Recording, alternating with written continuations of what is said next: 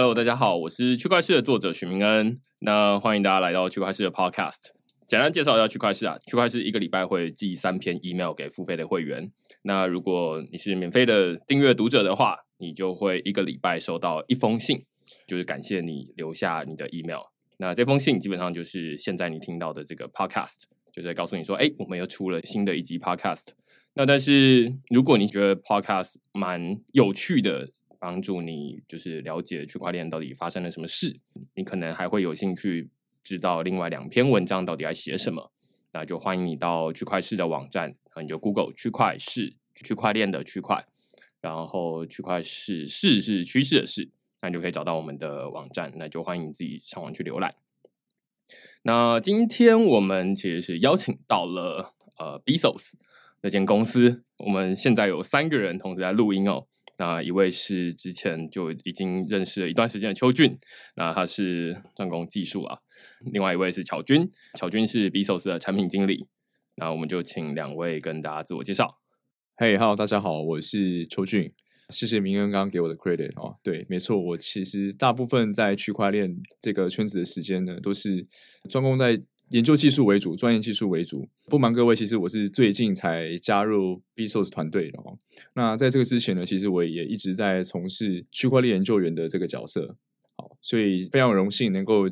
就是加入 Bezos 这个大家庭。同样，同样也是在进行就是区块链研究的部分，不是我们整个。呃，产品的发展以及对外的这个技术的发表，这样子。嗯，大家好，明恩好，然后我是巧君，那大家可以叫我 C C。那目前的话，我是在 B S O S 担任 Product Manager 角色，那主要负责的会是怎么把区块链这个技术去应用到产业这边，所以怎么样去去解决这个产业的痛点，做这样的规划。那我加入 B S O S 之前，我是在金融的背景，就是我有三年的时间，其实是在台北富邦银行，那是在数位金融处做 M A 储备干部这样。样子的角色，那做的事情其实也比较像是说，在数位金融这个领域，怎么去做呃新专案的提案、规划跟执行。然后在更久之前，可能有在就是接科技业就短暂待过，那比较像是从。体验过科技业的环境，然后再走到金融业。那目前走到新创业去做一个结合科技跟金融应用这样子的历程。呃，在开始接触区块链之后，就已经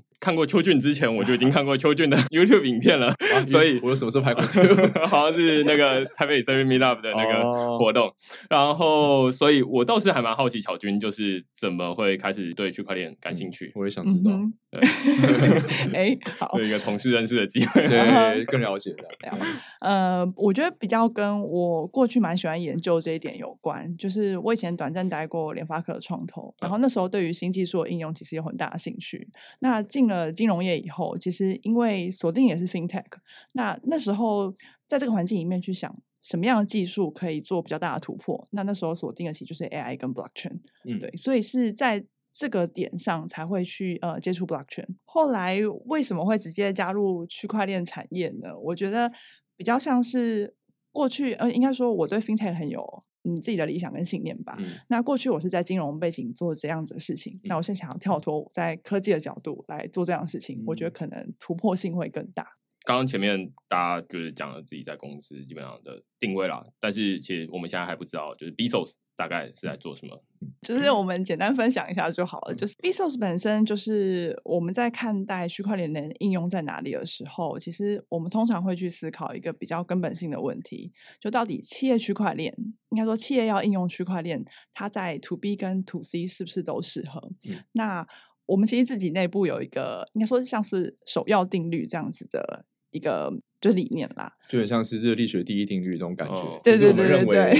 就是大家常问问题是：哎，为什么企业要区块链呢？这个第一定律就是它能够提高效率、降低成本。对，我们认为只要在任何场景，它能够导入区块链，能够帮助他们做到这两点的话，那他们就有很强烈的动机去导入区块链。嗯，就有点。像是说，呃，一个 CP 值的概念吧，你能不能用更少的成本，然后去发挥更大的效益？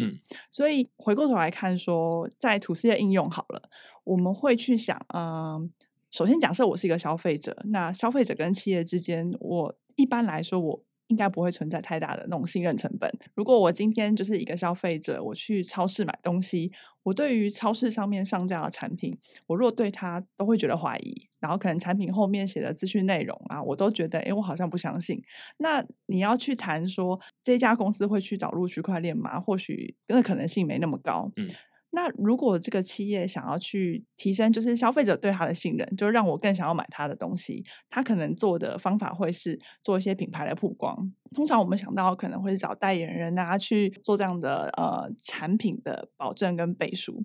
所以回到我们刚刚讲的第一定律，就是到底企业用区块链的时候，能不能发挥更大的效果，降低成本？如果今天我不把钱花在就是请林志玲去代言植物奶油，那我去做了这个 Yogurt 的溯源，对一般消费者来讲，就是效果会更好嘛？我觉得可能就不一定了。所以其实，在 To C 的空间，我们觉得是比较有限的。可是，在 To B 其实状况就蛮不一样的。因为企业跟企业之间其实互相的一些交易关系，其实它是更重视系统性、逻辑性的问题。到底我这个资讯真不真？那我谈的这一笔价格划不划算？所以我们觉得这种理性大于感性的呃场景下，其实用区块链是一个比较好的做法，然后发挥空间也比较大。所以 B S O S 我们会定位在就是 B to B 的部分。OK，换句话说，B S O S 其实目前没有一个。呃，它跟其他的一些，它是本来就已经在这个产业很久，有自己的产品的公司很不一样。Bezos 它是提供一个有点像区块链导入，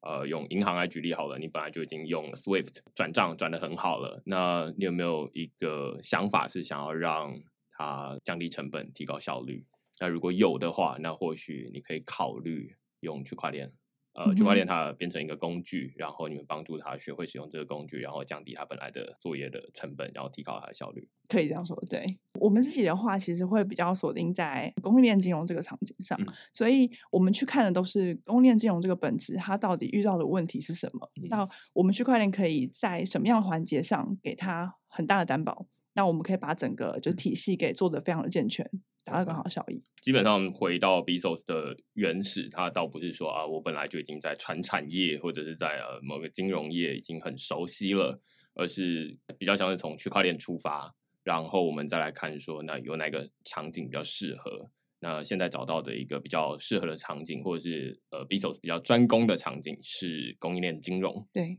可以简单说一下供应链金融是什么？我猜很多人对，我想明恩应该很清楚。那我们也就是简单跟大家分享一下，好，就是到底 B S O S 是怎么去看待供应链金融这个场景？那我们怎么解决它？谈论这个议题之前，可以先聊一下，就是到底供应链金融的本质是什么，让大家可能比较有 feel。我想假设我今天是一个比较小的供应商，好了，嗯，那我这个供应商可能会出货给。啊，比如说 Costco 这样很大的一个呃企业，那它很大，我很小，所以我要跟他谈议价的时候，其实我的议价能力相对会比较小。那我可能就会拿时间跟他换这个机会。未来要回收我的钱的时候，我出货给他了嘛？那我要收回这个钱的时间就会比较长。可是我可能一段时间还没有那么久，我就发现我就是钱不够啦。那我没有这个钱，我可能很难去营运。那这时候我会怎么办？我会去找银行，银行会看到说，哦，你跟 Costco 有合作，哎，那 Costco 这么大，它就是一个就是品牌非常大，客户非常多，那它的信用一定很好，所以它未来一定会还你钱。所以我刚刚说我是供应商嘛，那我拿着我要跟 Costco 请款这个发票。跟你银行去就是做一个融资申请的时候，我银行就相信你了，我就觉得说这个呃交易状况是可以背书的，我觉得没有问题，我可以借钱给你。这个就比较像是我们在讲的供应链金融。刚刚其有提到说这个发票，其实发票就是供应链金融里面的应收账款。其实大家可以去用一个可能跟比特币目前的市值去做个比较。其实全球可能我们每年的应收账款的这个总量是大概有二十兆美金。它是非常大，大概是比特币市值的一百五十倍，就是是一个非常大的市场。这个庞大的市场到底有什么样的痛点？就是我们到底 b s o s 想要解决什么样的问题？当我这个供应商，我拿这个发票，就说啊，我跟 Costco 往来啊，但是我银行怎么确定说，哎，你真的跟 Costco 有往来？我怎么相信你？因为这个信任的成本其实很高，嗯，因为银行很难去验证说这些资讯提供都是对的，嗯。这时候就就很难了。那我们去举一个例子好了。去年大家可能都有看新闻，在讲润银案，就是他吵得很凶嘛。那到底为什么这家公司可以就是造假了十年，然后诈贷了大概四百亿？所以这是个非常可怕的状况。到底为什么？就是因为银行要去滴滴这些资讯、查证这些资讯的时候太难了。那传统的做法他们会怎么做？就是一传统的做法都透过一些纸本的文件审核啊，或者是我亲自去。打电话给你的上下游厂商确认说，哎，你是不是真的有这个交易？我打电话去做召回，然后又或者是说我可能亲自去访厂，所以它其实没有一个 SOP 流程，那过程中就会有它的漏洞在。那它就是透过这样子的漏洞去做造假。其实刚刚乔军应该有说到关键字，就是应收账款融资啊，就是说应收账款。就是我应该要收到的钱，啊，只是我还没收到钱啦。对，那谁叫 Costco 一直不给我呢？嗯哼，对，那他不给我就很难做这件事情。然后，于是我就跑去跟银行借钱。嗯哼，然后银行他又不知道，其实我跟 Costco 交易的情况到底怎么样。然后，说不定这是我伪造出来的这个收据啊等等的东西。那不知道大家会不会听起来很可怕？就是金融领域的人当然会觉得啊，这就是很知名的案子，这其实发生过很多次了。嗯，只是对于理工背景的人来说，就是我们相对比较少碰到这些钱，然后所以就不知道说哦，原来 就是做一个假的合约，然后就是。去骗银行，然后银行就也会被骗到这样子。对，然后你刚刚提到润银案，其实也是有好几间银行哦，还不是只有一间。你说只有一间的话，那可能是他们内神通外鬼啊等等东西。但是如果好几家银行被骗到的话，那就会是一个值得解决的问题。到底要怎么解决这个问题？就是说，银行它身为第三方，它当然就很喜欢贷款给别人嘛。能够贷款的话，可以收到一些。利息，对对对，那但是问题是，我要怎么确保我贷出去的这个钱是不会被吃掉，还收得回来的？那就要确保他们两个之间的这个交易是真的有成立的。所以最简单的方式，就举你刚刚的例子，就可能就是我打电话去问好事多，你到底有没有跟他交易，然后是不是如实的像这样子？那只是有没有一个更复杂的情况，让大家觉得说，哇，这真的是很难呃 due diligence，很难滴滴到，譬如说。就就举刚刚那个例子好了，其实它有很多的环节，就譬如说，呃，它的一些海运提单，然后还真的去查说，哦，到底这个货柜可能什么时候出，然后去造假这很很多的文件，然后他是把假的讯息跟真的讯息混在一起，所以以假乱真，就会导致可能银行在查某些地方的时候，他觉得，哎，好像没有问题，可能你。这往来的十年过程，你其实还是有还款哦，只是你是用个人的名义还款，然后我上面只是写说，哦，我是哪一家核心企业，让银行看起来说，哎。核心期有还款啦，所以你其实没有问题啊。这么好的客户，我就继续愿意贷款。所以它的复杂性还蛮多的。刚刚提到核心企业，反正就是这很多 专业名词哦。就供应链里面最后一个那个，像刚刚那个好事多，它就是一个核心企业。对对对对对，就是最终用来担保的，大家都相信它。例如说苹果或者是什么 Nike 等等的。对对对对，那银行愿意相信说啊，你们真的有跟 Nike 交易，那所以中间这中小企业你就可能就会比较容易拿到融。这其实。多数是发生在这些中间的供应商啦，所以他们才会说啊，这是供应链金融的问题。所以目前一开始前面是先把这件事情说清楚，就是供应链会发生很多这种借贷跟银行发生的事情，然后银行就没有办法抓到。就是我怎么知道你丢过来这纸到底是真的还是假的？那我要查证，门槛又很高。那只是到底有没有一个很复杂的情况？那这可能要自己 case by case 的，到底他们怎么骗的啦？所以，我我们去看待说怎么解的时候，会有两个点，因为在不管在什么样的 case 的情况下，都是因为这种企业跟企业之间的交易，它资讯其实不透明，所以我很难去验证。所以 b i s o 其实看待一个企业区块链的应用，尤其应用在供应链金融领域的时候，我们去看第一点是怎么确保在有商业隐私的情况下，我的资讯又是呃正确，然后不能被篡改的。所以呃，一开始我们一样会去透过，就是它在每一个交易发生的时候的。原始数据去经过 hash 上链，大家可能想说，哦，用区块链去解决这个问题，会不会所有的原始资讯都上链了，就我商业机密就被大家发现了？但其实不会，就像刚刚讲的，我们是 hash，然后是把 hash 存证上链，所以未来你要融资的时候，供应商一起供你的资料，你再透过 hash 去比对，就可以确保说你。当初的那个资料跟现在的资料到底有没有被篡改？另外一个议题就是你怎么去确保一开始的这个资料其实就是对的？在供应链金融整个的环节里面，其实每一个事件其实都是会有多方参与的。所以我们会去看说这样子的上链的这个 moment，你是不是有多方参与、多方确保，你去评断说你这一个区块链的应用是不是真的有价值。所以我们看待会是这样子的事情。了解。所以听起来啊，整个供应链金融最怕被骗的是银行，嗯因为他拿钱出去，然后怕收不回来。那中间可能会骗人的，当然可能核心企业，刚刚这种 Costco，它可能因为大家都打着它的旗号来骗银行，所以可能中间有问题的会是中间的中小企业。所以刚刚乔军也说，Bezos 想要找的是银行，就是银行最怕钱不见了。那怎么想办法确保这整件事情都是可靠的？那所以 Bezos 跑去找银行说啊，那我们看看区块链是不是一个可行的方式，来帮你找到解决对办法。嗯哼，所以同一笔交易，我还蛮好奇，就是说，那中间，举例来说，如果我是中小企业，然后我把我的这个合约放上去，然后跟银行说，那我要贷款，或者说我要融资啊，那基本上就只是把这些资料放 hash 之后，然后放上区块链而已。应该说我们在它 Hash 上链的时候，其实就会先做一件事情了，嗯就是如果我只是你这家中小企业，然后你把你的发票或合约上上来，但我不能知道它是不是正确的。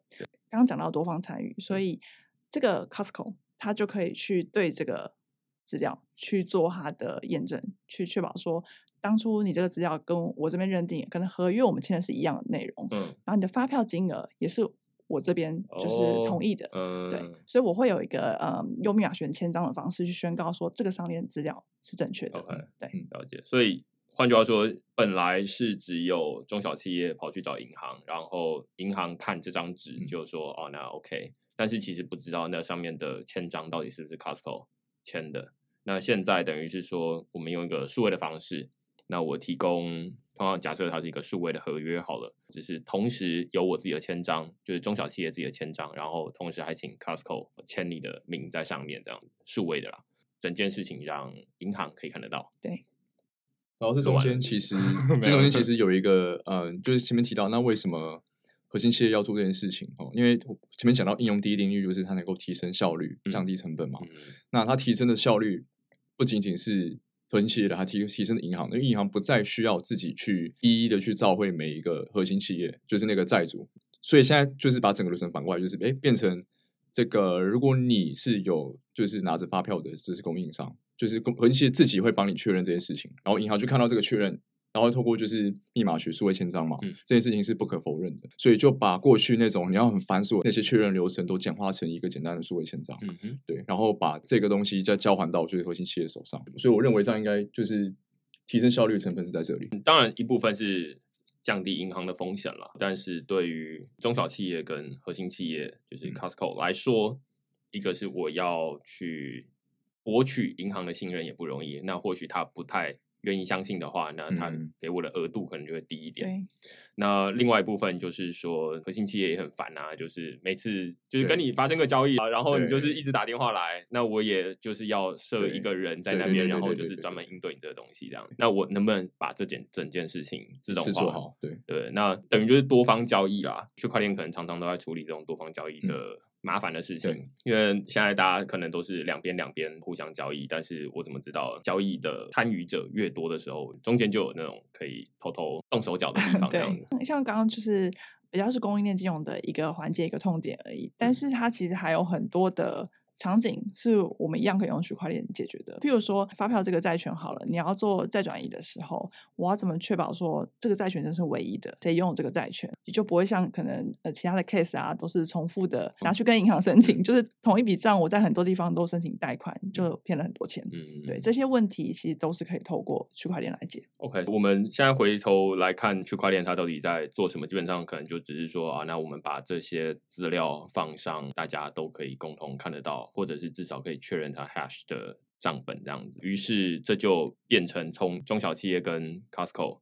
两方的交易变成是大家都已经先知道，就是说好，那写在这里啊，最后银行再进来看你们之间是不是有发生交易这样。你刚刚提到的是另外一件事情，同样一笔交易，你要怎么确保你其实只有借一笔而已？对对对，就是只有融资一笔，只有融资。一笔，或者是你转到哪里了。相信很多人就会觉得说，没有想到银行之间的那个资讯那么流通哎、对不对？但但这个其实是回到就是过去啦，就是可能在入影案之前比较没有一个 SOP 说，哦，我这家企业跟你融资了，然后你就会到一个嗯，可能中央的一个机构去登记，我其他人就会知道说，哦，对其实这个企业跟你融资过。嗯过去比较没有这样，现在有吗？就是这个案子后来就是结束以后，就嗯是金管会其实就有要求了。那要跟谁登记？呃，我记得是中小企业融资平台联征中心那边。哦对所以简单的解决办法就是，好，那大家都不要吵了，就是所有任何要借钱的，通通都去一个地方登记，然后只要那个地方有登记的，就是有；没有登记的，就是没有。但是如果那边有问题的话，可能也就 GG 了，这样对，然后或者是如果那边的资讯其实就是不够完整，那嗯其实也还是可能会漏掉这样。对对对，这看起来好像也是一个很简单的解决办法，嗯就是啊，那既然大家都是各自私下交易，那现在就是回到一个中心化来，我统一控管。那在这个场景，大家比较不容易想象，它很简单的就会降低协作效率了，有点像是本来。大家都可以各自交易，有点像是我每天早上转角路口买早餐，本来都可以这样子交易，但是一旦发生问题，政府就说你们都不准自己交易了，你们通通都给我来政府这边，我看着你们交易。于是我去买个早餐，我就要跟老板娘说，走，我们去政府门口前面交易，然后交易完了之后，他再回来煎单这样子。当然，这是一个比较夸张的例子，但是在这个供应链金融场景里面，其实也是差不多的概念，就是说，那就要仰赖中间机构它能处理多少案，或者如果人很多的话，可能就要排队，或者是说他你们交易太复杂的话，可能交易没有那么单纯，就是可能有多方，那就会比较麻烦。对这是可以想象会降低效率的地，方，嗯，但是我不知道就是有没有一些实际的例子。应该说，譬如说像这个债权到底已经转到哪一手？其实如果我们这样子的记录也 hash 上链，应该说它就会变成即时的，你要去嗯查证这些事情变得很容易。嗯，对，这是一点。那有一个是我如果交易对手上你刚刚提的有一对一跟一对多嘛，那如果我债权还被拆分呢，我这样子用什么办法可以马上的知道说他呃债权移到哪里了？那我到底是要跟谁还钱？我到底是要跟谁拿钱？这个在区块链上就会变得很快。金融世界里面很喜欢这种拆啊，然后再包啊，就是这种同一个债 权，然后我就拆好几个，然后拆完了之后再重新包装，然后再卖给下一手这样子。然后所以以后你们都不是跟我要债哦，是要跟另外一个人要哦，这样子。就是有很多好像金融海啸某种程度也是这么来的，就是先拆再包，先拆再包，然后多多隔这个几手，嗯就彼此不知道彼此的风险。对对对，所以就会变得很可怕。就像你刚刚讲的，不知道包了几手了，那我最嗯后怎么去确认这些事情的存在真实性？呃，然后那个金融世界里面还有一个评级机构告诉你说这个很可靠这样子，对对然后 那现在最简单的做法就是像刚刚乔军说的。中心化来解决这件事情，但是这件事情就有点像是刚刚前面举的例子，我们要全部都跑到一个中心化的机构，那这可能很麻烦。之前好像写文章举过教室为例，就是嗯所有学生之间不能聊天，你们要讲话，通通都是举手，然后先跑去跟老师讲，老师再跟另外一个人讲。那这很取决于老师，第一个是他的表达能力，然后老师他可能就不会讲脏脏话，整体来说就会限制了整嗯班的讨论的氛围，嗯效率也会降低。所以这基本上是中心化的问题。那只是现在把它放大到整个社会上面去这样子。那区块链怎么解决这件事情？刚刚有提到那个中小企业的融资平台嘛，对不对？有一件事情是他做不到，可区块链能做到的事情是多方参与。因嗯为刚刚前面讲到，银行它要贷款了，供应商要跟银行拿钱的时候，银行这要怎么确认，就是这个债权是真的？那过去的做法是他自己要去跟核心企对业确认，所以如果核心企业欠十个厂商钱，那是不是他银行就要确认十次？对，好，那这件事情这个平台做得到吗？是不是做不到？对不对？那那个平台知道只是说我有没有重复拿去跟多家银行重复借钱嘛，对对对，我们所以重复借钱。他没有做到，只是验证这件事情。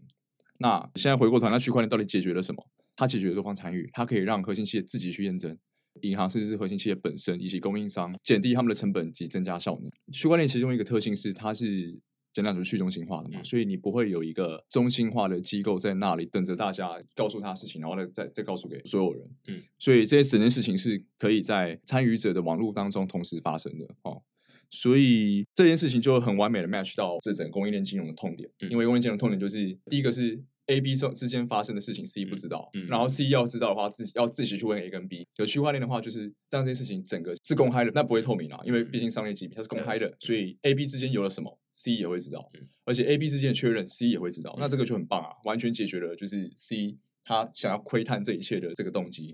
可以理解啊。所以基本嗯上概念，我相信前面大概半个小时，大家已经清楚，就是说，总之大概会有这样的问题，然后去中心化可能会比较好一点。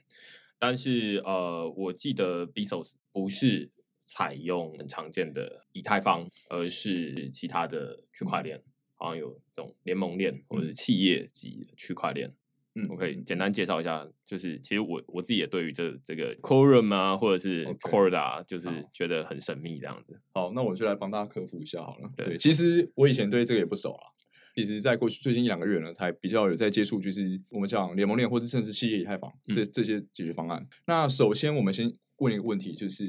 区块链不是区块链吗？为什么还有公有链跟我们讲联盟链的差别？那它的差别到底是什么？在两千零八年比特币被发明的时候，哦，区块链就是惊呆了全世界六十七十亿人嘛，对不对？所有人看到区块链这个模式的成功，就会问一个问题是：哎，这个东西好像可以用很低很低的成本就做到了过去可能大银行花了上兆的资产去打造出来的一种金融体系，居然居然可以让一群不知名的矿工跟节点，就相对相对来讲低很多的成本就做到了就所谓的获利流通，或是这件事情，对所以他们很压抑。所以世界上任何人都在反思，那区块链可以会可不可以应用到其他的事情上面，其他的角落，就会有很多人想要试着在自己的原本在做的事情上面导入区块链。嗯，一导入就发现哇不行，为什么？因为区块链我们讲公有链是先出现的东西嘛，嗯公有链有三个特性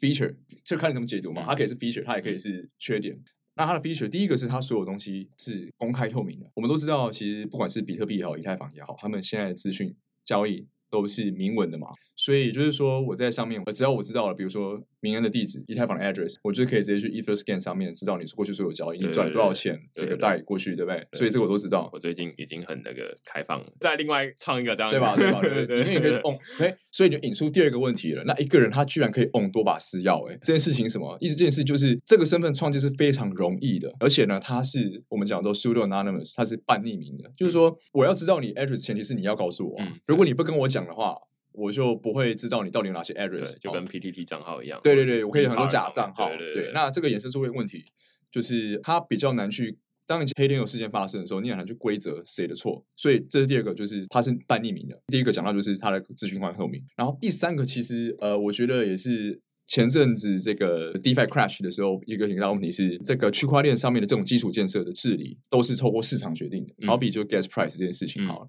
g a s price 你以为是你决定多少多少，其实不是，是矿工说多少就是多少。嗯所以矿工他们自己会有一个机制去决定这个 gas price。当然，他们觉得有利可图的时候，他们就会把这个 gas price 通过某些共识决议去调整或降低这样。然后甚至像是 proof of work 工作证明它的难度呢，也是自动自动决定的。这也不是我们可以知道的，就是它会依照当下挖矿的速度以及那个 block time 去对自动。决定更难或更简单对，关于更更简单。所以这些东西是什么？是不可控的啊。企业它不喜欢这种事情。嗯企业喜欢可控，喜欢可控，我要看到报表，看到数字，我要 project 一年后之后我有多少营收、多少亏损，嗯这种东西嗯。所以以上三点其实就造成了企业在导入区块链的时候，他就会想啊，我要怎么样做出一条区块链，它是可以让我隐私交易的，对它是可以让有我有实名制的嗯，它是可以让我成本可控的，因此就衍生了企业的区块链。好，那你刚刚问到了，就是哎，那到底我们都听到好多好多种企业联盟链，目前其实大家讨论就三种而已嘛，就是所谓的这个 Bezos 在采用的就是 Core，那同时我们也是 R 三基金会的 Core。然后我们 Bezos 目前呢是刚好很有幸的是这两个联盟链的官方大使，大使在说什么，大家会慢慢对聊到。嗯对，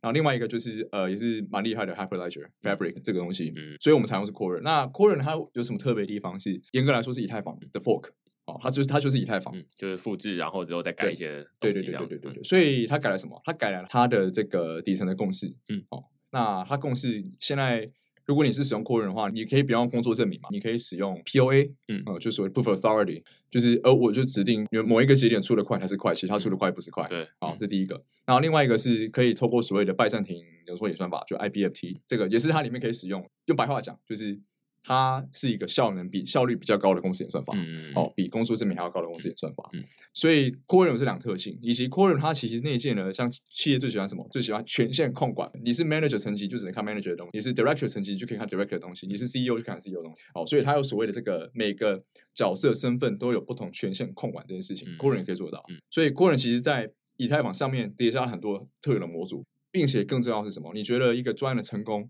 是来自于他背后的爸爸很有钱吗？其实不是，是来自于社群够不够 support。呃 c o r e 继承以太坊大部分能量，嗯，那背后就是以太坊所有社群嘛，对不对？因为它更何况它是直接 fork 以太坊，所以它背后的那些文件的完成度啊，以及整个社群的讨论度都还蛮扎实的，所以这也是其中一个 b i s 会选择 Core 的原因。OK，我觉得实际套用到情境里面会比较容易理解，就是说，我相信邱俊对那个以太坊很熟啊，就是台北 Ethereum Meetup。目前看起来区块链有很多种不同的用法，那公有区块链、联盟链、公有区块链，其实我觉得啦，目前看起来都是一般的使用者。共同形成的一个共识，那自己有点像是啊，我们比较相信政府。之前其实，在 podcast 里面就是有提到洪仲秋的 case 哈、那所以基本上就是不相信政府留下来的这些记录，因为你可能可以动手脚。如果你哪一天国防部愿意，就是说要把这些资料的 hash 值放上我们人民共同维护的全球人民共同维护的以太坊上面，那我就相信你不会动手脚，你很难对这个东西动手脚。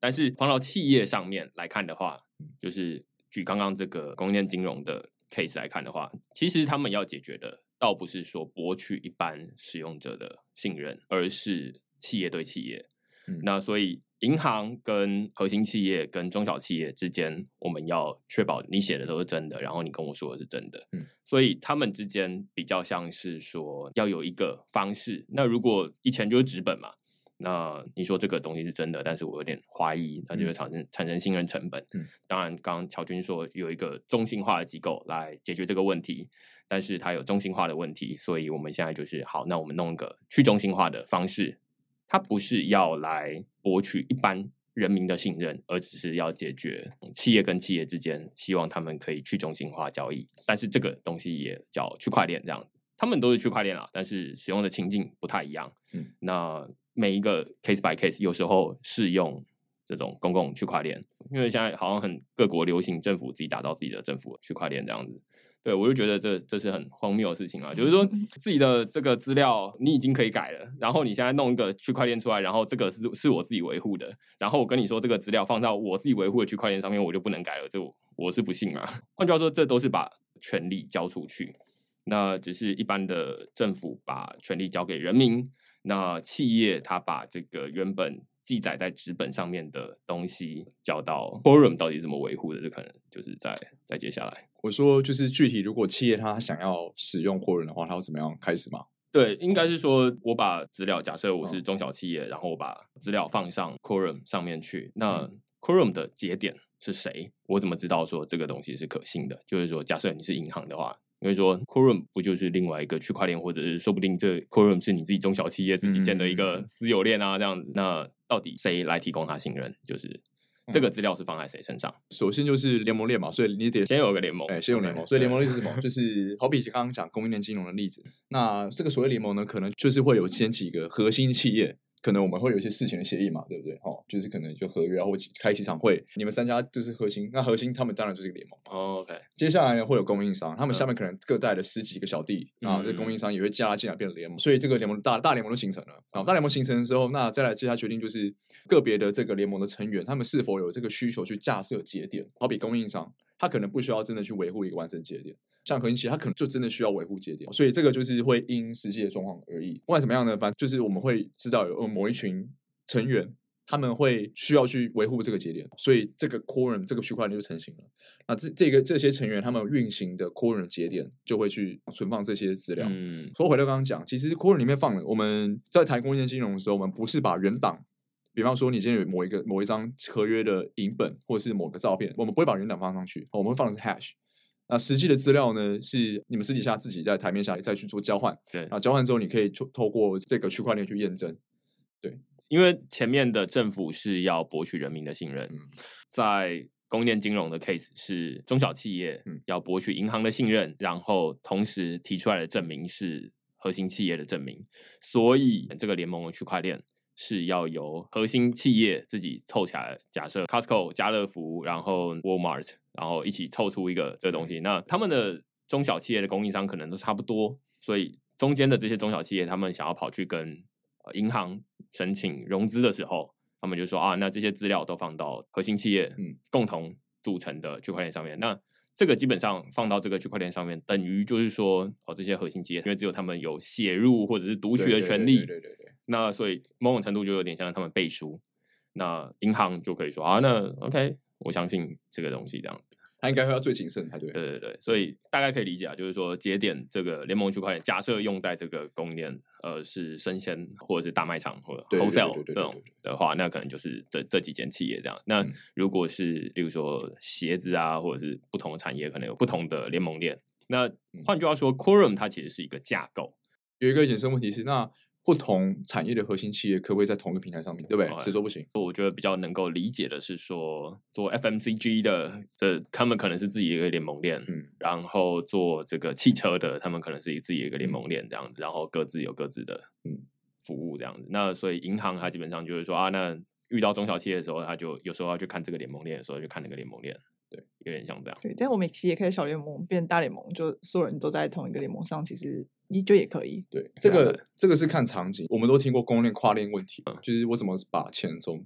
Bitcoin 转到以太坊，对不对？这是跨链，所以对联盟链也会有跨链啊，因为不同联盟链之间，他们真的不希望就是，比如说我是 A 产业的，你是 B 产业的，我 A 产业为什么要分享我 data 给 B 产业？对这个东西我本来可以卖钱的，为什么我要免费给你看？嗯，之之类之类的，所以他们可能不会希望说过在一起变成一个超大联盟。对，或者其实他们没有互相分享资料，因为其实上链都是 hash 值，我不太确定就是 Quorum。假设我是 PNG 好了、嗯。O k 然后我跟 Unilever 一起组了一个联盟链，这样子，汽车 BMW，然后跟什么组了一个嗯。联盟链，然后我其实不太确定的是，他们两个假设都用 Quorum 的话，那嗯他们两个是不是可以跨链？Quorum 目前似乎没有很 solid 的跨链的 solution，对，但是这个题目一直在社群里面有被研究。对，事实上跨链是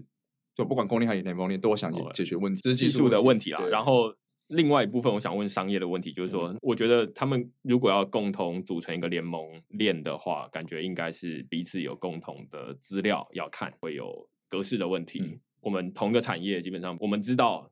哪些资料是最重要的。那但是你说 PNG 跟汽车感觉就没有什么 可以共用的资料，那所以他们两个感觉没有什么商业的诱因想要串起来。我觉得或许也可以讨论说，银行融资这一块好了。如嗯果我我银行要进来，我不管是对你 FMCG 还是对我汽车产业，我都想要进行一些融资服务的话，反正因为呃，比如 Corin 的架构它就是有公司账本，那我上去了，你的 Hash 就存在公账本而已。其实我的机密资料也不会泄露给另外一个产业。嗯，可是我银行就只要加入同一个联盟就好了，那我同时就可以去服务所有的嗯企业。那嗯我觉得这也是一个他们组成同一个联盟的可能诱因吧。OK，就是银行比较轻松啦，就是他只要看一个一个链就好了，不用看那么多链这样子。对，可以理解。目前看起来啦，就是联盟链有它自己的使用情境，然后刚邱俊其实讲了蛮多，就是符合企业的需求。那公共区块链有它自己的用途。嗯，那前面有提到技术大使到底在干嘛？哦我们技术大使是负有一个重要使命的。刚刚有提到，其实目前我们 B o 是 Corin 以及 Corda 的合作的官方大使。其实不管是哪一个联盟链官方大使，背后目的其实都差不多，就是我们希望能够帮助区块链技术，让更多的企业了解，以及你还要去应用嘛，对不对？哦，所以希望可以把这个技术呃带到企业里面，那帮助他们认识、去接触区块链。这个是对外，就是说，哎，站在联盟链技术提供者的立场对外。但因为我们自己也在开发相关的方案哦，所以其实当我们有一些呃创新的时候，我们自己也会把这样的成果回馈给跟 Core 官方或者是 Core 官方，哦所以它是一个双向，就是我一边一方面是对外嗯去推广，一方面也是对内贡献。嗯。呃，在过去我们其实身为 Core 大使做蛮多事情的，好比说，其实我们有定期的在做线下的技术推广，甚至呢有一回还邀请到了呃纽约总部的一些工程师，然后线上参加，然后是现场回答台湾开发者的问题，嗯。所以这边这一块我们也是蛮活跃的。好，那不瞒你说，其实我们最近有几个议题啊，本来是在跟工人官方有在合作，嗯，呃，我们已经原定本来四月要去纽约对。发表今年的新产品，嗯，对，但最近因为哦疫情的影响哦，这个这件事情大概无限推迟了。对，其实我们双方的双边的合合作交流是蛮频繁的，就是还会特地飞过去或他们飞过来这样的交流。我其实还蛮好奇，就是说帮他们推这个嗯企业区块链有什么好处？它的 incentive 到底在哪里啊？就是其实是这样子，因为 Core 其实是完全开源的，这嗯第一个，它本身的 source code 就是开源的，嗯你你没道理说，因为他们有那个协议嘛，什么或什么的，嗯就是如果前面是开源，的就不能不开源，这样，哦，对对对对所以它是它是一个 license 的 chain 这样，对，所以 Core 本身体质就是开源的，虽然尽管它是 JP Morgan Chase 开发的，但它还是开源的。再来就是这个立场，我们也可以说啊，我们就是直接用，干嘛要当你大使？当然，担任大使也是要花蛮多精力的、哦，像其实我们中间也是经历了一连串，就是蛮波折的过程。所以第一个要先提交申请哦，申请完之后呢，那还要要让他们看我们目前在 Core 上打造的专案的细节，嗯哦，以及就是 Code Check 哦，Code Review 这些东西。然后这些都完了之后呢，那接下来还要跟他们总部的 Head 面试。的意思就是嗯说，推广者不是乱乱选，觉得那是蛮困难的哦。所以当然 LAS 之后，其实第一个就是在官方上会里你的你的头衔，嗯，哦，就是代表说这个团队的技术能力其实是这是总部认可的哦。那这件事情其实为什么重要？是因为我们这是地区市场在推动这些事情的时候，比较会有说服力，我们的技术能力是被认可的，所以我们提供这样子的一个方案，或是去推广这样的的事情，其实他们会比较愿意去相信。应该是两个。假设同样一个呃银行或者是同样一个产业，他们说他们要用区块链啊、呃假设台湾的纺织业好了，对对不对？然后两个都说，哎，那我知道你们企业很 care 这个权限管理啊，然后有这个效率啊，所以嗯我们选用 Quorum。对，那现在有两家这个技术的提供商，就是 solution 的提供商，呃，一家是 Bezos，然后嗯一家是呃许明恩这样子。呃，Bezos 他是一个看起来是官方推荐的技术大使，然后我就觉得应该可能比较可靠一点，这样听起来比较可靠一点，至少他有经过这个筛选这样子。可以这么说，我认为是这样。你觉得嗯？，而且我觉得就是更重要的是，我们到底有什么样的 incentive 去争取这样子呃技术大使的这个角色？嗯其实是因为我们前面讲到，我们看待企业区块链应用的时候，我们也希望这个产业都多使用这样的好的技术去解决产业的痛点。嗯所以，嗯、应该说我们也乐见其成。我们当那样角色一起推广，会把这样子的进程去推得更快。对，像刚刚说供应链金融这个领域，可能不一定适合用公共区块链。那于是有没有一些联盟链的选择？那总是假设台湾可能也没有办法去找到 J.P. Morgan 说，哎嗨那你们要不要来教我们一下怎么用 Quorum 这样？那换句话说，这可能是一个比较简单的、比较低门槛的选择啦。嗯哼，就我就我目前的理解，应该是这样。好啊，那今天非常感谢两位给我们介绍 Bezos，然后也认识原来工业金融有这么多有待成长的地方啦，对不对？那我相信区块链不是一个唯一的解决方式，那只是说回到刚刚前面一开始讲到的第一性原理，就是说它到底能不能让同样一件事情降低成本，大家都想降低成本，然后提升效率。那有没有一些其他方法？那 b e s o s 可能是从区块链出发这样子。那就如果你喜欢我们今天这集语音的话，欢迎你在呃 Podcast 底下给我们留言或评分。那如果你对于其他区块链的议题感兴趣的话，欢迎你到区块市趋势的市网站上面去看我写的其他文章。那就下个礼拜再见喽，拜拜拜拜拜拜。